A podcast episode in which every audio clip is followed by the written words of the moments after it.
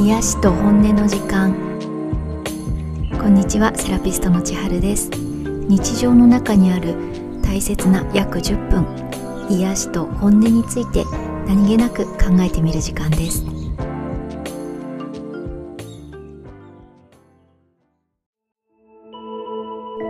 今日も聞いていただきありがとうございます。年が明けて年始のお休みも終わって最近の体の調子いかがでしょうか？前回は年明けに深呼吸のワークを改めてやらせていただいて息が吸いづらいとか息を吐きづらいとか息を吸う時に肩が上がっちゃうとか細く長く腹筋を使って吐くのはちょっと大変だなとか深呼吸することで何か一つでも自分の呼吸に気づきがあったらいいなと思います。冬で寒くなって体も心も重くていろいろ溜め込みやすくなってるかもとかなんかすっきり呼吸ができないなという日もあると思うんですがそういう日に見直してほしいのはやっぱりまた体の緊張です。体が縮んだり硬く緊張して力が入っていると息を吸うのも吐くのもうまくできなかったり何か食べた後の消化が遅くなったりして心も体も冬の溜め込み体質の状態から抜けづらくなっちゃうので要注意です。体の緊張について過去の回のナンバー13からすでにもう5回お話ししてきたんですが徐々に一番話したいことに近づいてきてようやくここからの数回で確信をお話しできそうだなという感じなので今日もちょっとお付き合いいただければと思います。去の回で体の緊張には層が3層あって一番外側の体自体の筋肉の緊張と内側には思考の緊張とか心や魂の緊張があるというイメージをお話ししてきました。これまで体の緊張チェックは4つずつに分けて2回と思考の緊張チェックは5つお話ししてきてようやく今日は体思考ときて心と魂の緊張チェック。7つあるうちのまずは4つシェアできたらと思います。まずは最初に2つチェックなんですが1つ目笑う泣く機会がありますか？2つ目は人に甘える機会がありますか？この2つです。日常特に大きな波のある生活じゃない限りはすごく笑うとかすごく泣くってこともないと思うんですが体を動かしてないと動きが悪くなるのと同じで心も笑ったり泣いたりっていう動きがなくなってくると動きが悪くなる感じなんとなくイメージは湧くと思います。大笑いも大泣きも別にしなくなって 生きていけるんですが笑ってる時泣いてる時ってたくさん呼吸をしていて笑い終えた後とか泣き終えた後にさらにはーって呼吸が深くなって力が抜ける感じになるんですよね。みんな赤ちゃんだった頃はたくさん笑ってたくさん泣いてそれで笑ったり泣いたりした後に完全に脱力してぐっすり眠れてたんですよね。逆に私たちは大人になってからまあ、赤ちゃんの頃と比べたらそこまで素直に笑ったり泣いたりすることはなくなってるわけで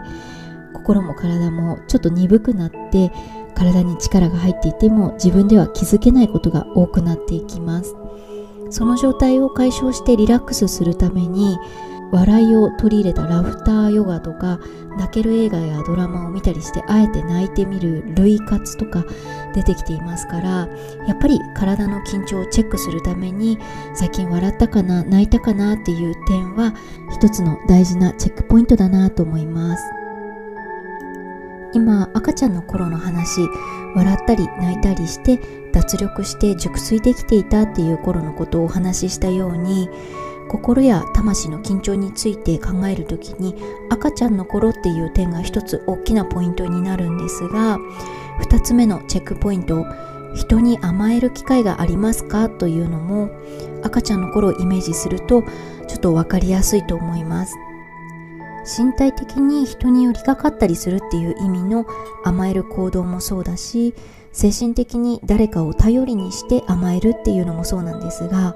心も体も固く力が入っている状態では人に甘えることって難しいんですよね。赤ちゃんがお母さんに体を預けて委ねたり甘えたりそんなイメージで大人になってからも誰かまたは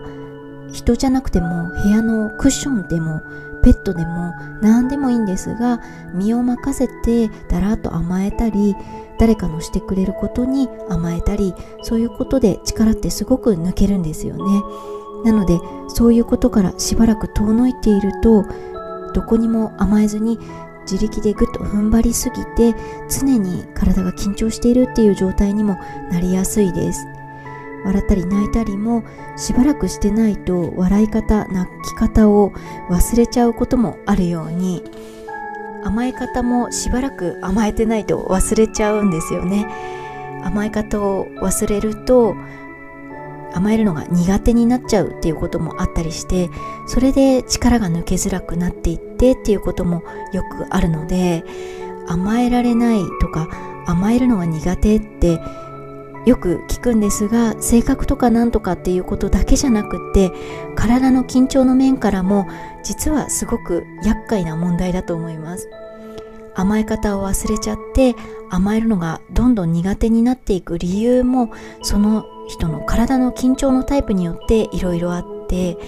以前お話ししたロボットさんゴリラさんトドさんミイラさんカメさんそれぞれ何で人に甘えられないか理由が違うんですね。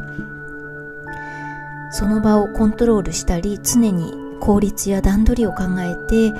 肩と腕がぐっと緊張しやすいロボットさんは人に甘えてもなんか状況が良くなるとは思えないし何事も自分一人で背負っていくのが一番効率的という理由があったり常に気合が入っていて肩と胸が緊張しやすいゴリラさんは今の自分のままで十分順調だから人に甘える必要性が見えないっていう理由とか何でも楽しんで引き受けがちで首と肩が緊張しやすいトドさんはいつも自分が何でも引き受けて甘えられる側だから逆に自分が人や何かに甘えるっていうのがなんか違和感があるっていう理由だったり常に心も体も働かせてしまって顎と首が緊張しやすいミイラさんは自分がもし人や何かに甘えた時に周りとか相手からどう反応されるんだろうっていうことが気になって甘えられないっていう理由とか気力体力がなくなりやすくて背中とか肩とかが緊張しやすい亀さんは誰かに甘えるために人と関わりを持つこと自体が面倒だからもう嫌っていう理由とかみんなそれぞれの甘えるのが苦手になっていくっていう理由があって心を委ねる体を委ねるっていう機会が減っていってふーっと力を抜く機会も減っていくんですね。そうすると体のどこに力が入っていて緊張していたとしても自分では普通だと思って気づけなくなって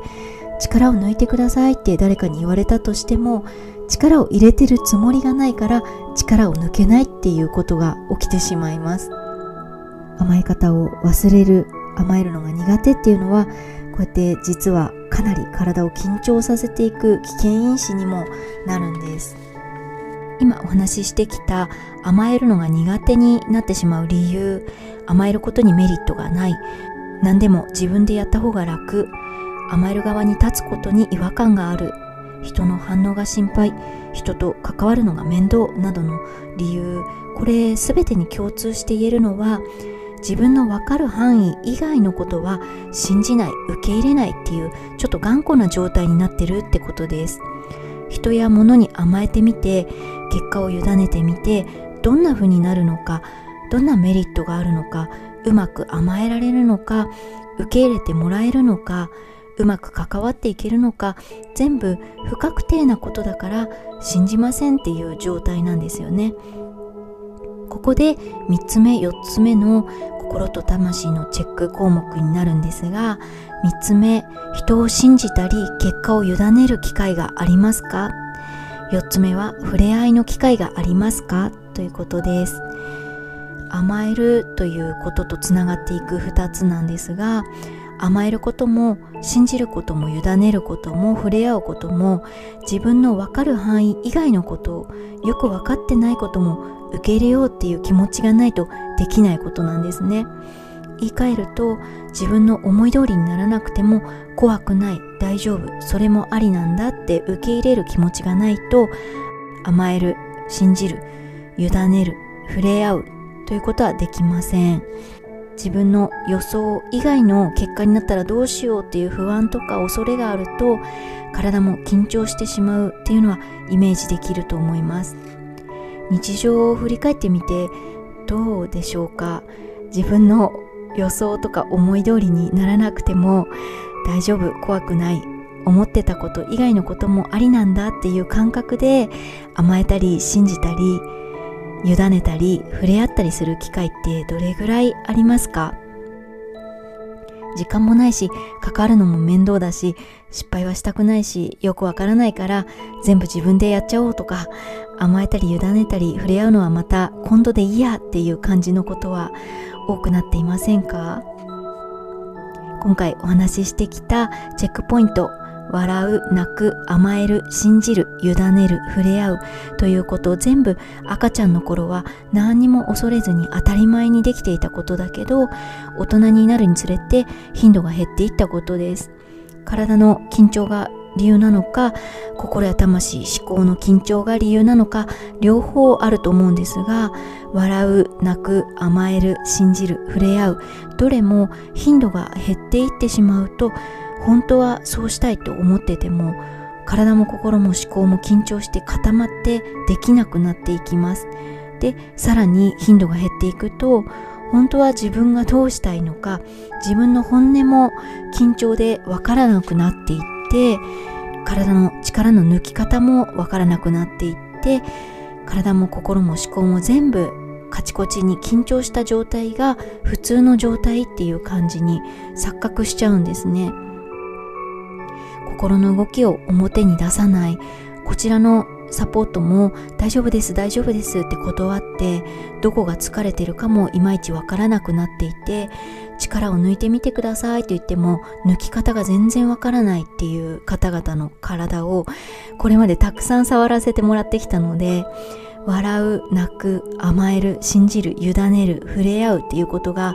体の緊張とものすごい深く関わってるなぁとずっと思ってきました。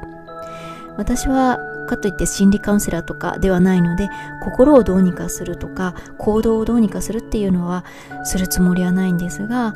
体に触る仕事なのである程度毎回甘える信じる委ねる触れ合うという部分を体験してもらってるわけで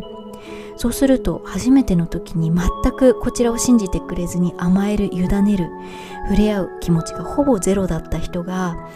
少しずつ回を重ねて甘える信じる委ねる触れ合うに慣れていってで緊張してた体がちゃんと緩むようになっていくっていうプロセスを10年以上たくさん見てきました。人によっては体が緩んだだけで笑ったり泣いたりしやすくなることもあるし何よりも赤ちゃんの頃に体験していた笑う泣く甘える信じる委ねる触れ合うっていうことを心と魂が思い出していくだけで自分が本当はこれぐらい体が緩んでるのが普通だったんだなっていう体の方も赤ちゃんの頃の体のリラックスを取り戻せるようになるんですね。まあそうは言っても100%で赤ちゃんに戻っちゃうとふにゃふにゃになりすぎて大人として生きていけないので赤ちゃんの頃と比べればまあ5%でも10%でもいいと思うんですが笑う泣く甘える信じる委ねる触れ合う機会とっても大切なので最近あるかなっていうチェックポイントこのポイントを時々思い出してみて思い切ってそういう機会を作ってもらえたらいいなと思います。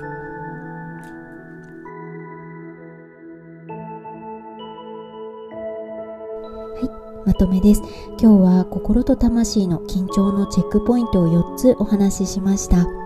笑う、泣く機会ありますか？人に甘える機会はありますか？人や何かを信じたり結果を委ねる機会はありますか？触れ合いの機会はありますか？この4つだったんですがマッサージを、まあ、受けに来たお客様に体が緊張して凝ってるからっていきなり最近人のこと信じてないですよね。最近人に甘えてないですよねなんて言ったら多分次から来てくれなくなると思うので一度も言ったことはないんですがここに挙げたチェックポイントは他者がチェックできることじゃなくって自分自身でチェックしていくしかないんですよね。体心魂がたくさん笑うとどうなるか。たくさん泣くとどうなるか。人や物でも動物でもお部屋のクッションでも身をだらーんと委ねて甘えてるとどうなるか。何ができると体が緩んで何をしなくなると体が緊張していくのか。笑う泣く甘える信じる委ねる触れ合うというポイントを時々思い出してみてチェックしたりそれをやってみる機会をぜひ作ってみてください。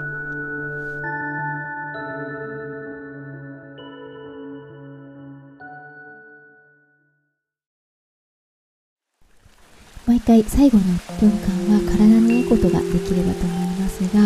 今日は耳と耳の周りをケアしていきたいと思います。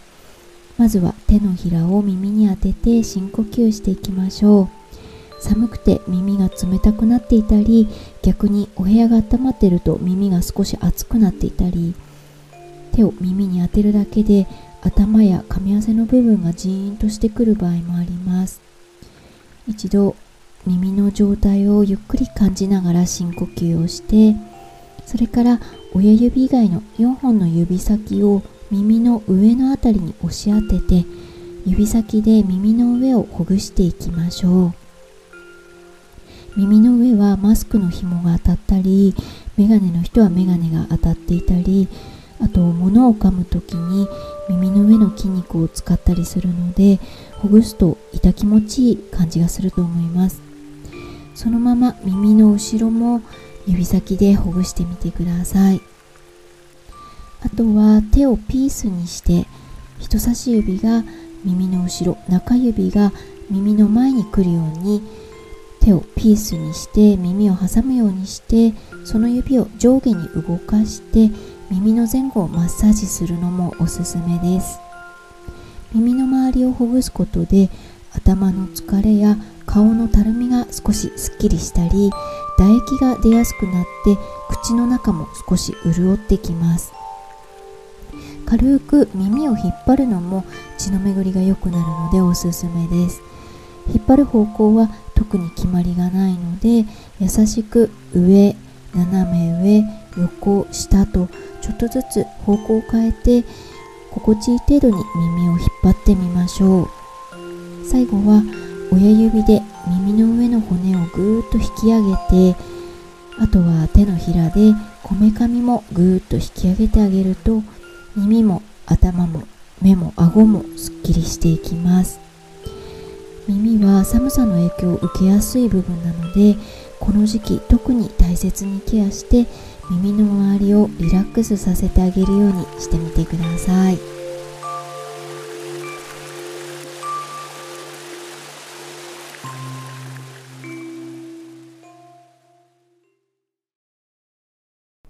癒しと本音の時間。今日も聞いていただきありがとうございました。今回と次回のお話もなんですが体の緊張を語る上で私自身がものすごく大事にしてきた部分なので何か少しでも伝わるものがあるといいなと思っています。心や体の緊張についてあと健康のことについても何かご質問やご感想があればぜひ何でもお聞かせください。公式 LINE、ブログ、インスタ、ノートの情報は番組情報欄に載せています。今日も日常の中に何か少しでも癒しが見つかりますようにそして独り言でも本音をつぶやいて安らげる時間がありますようにまた次回ご一緒できることを楽しみにしています。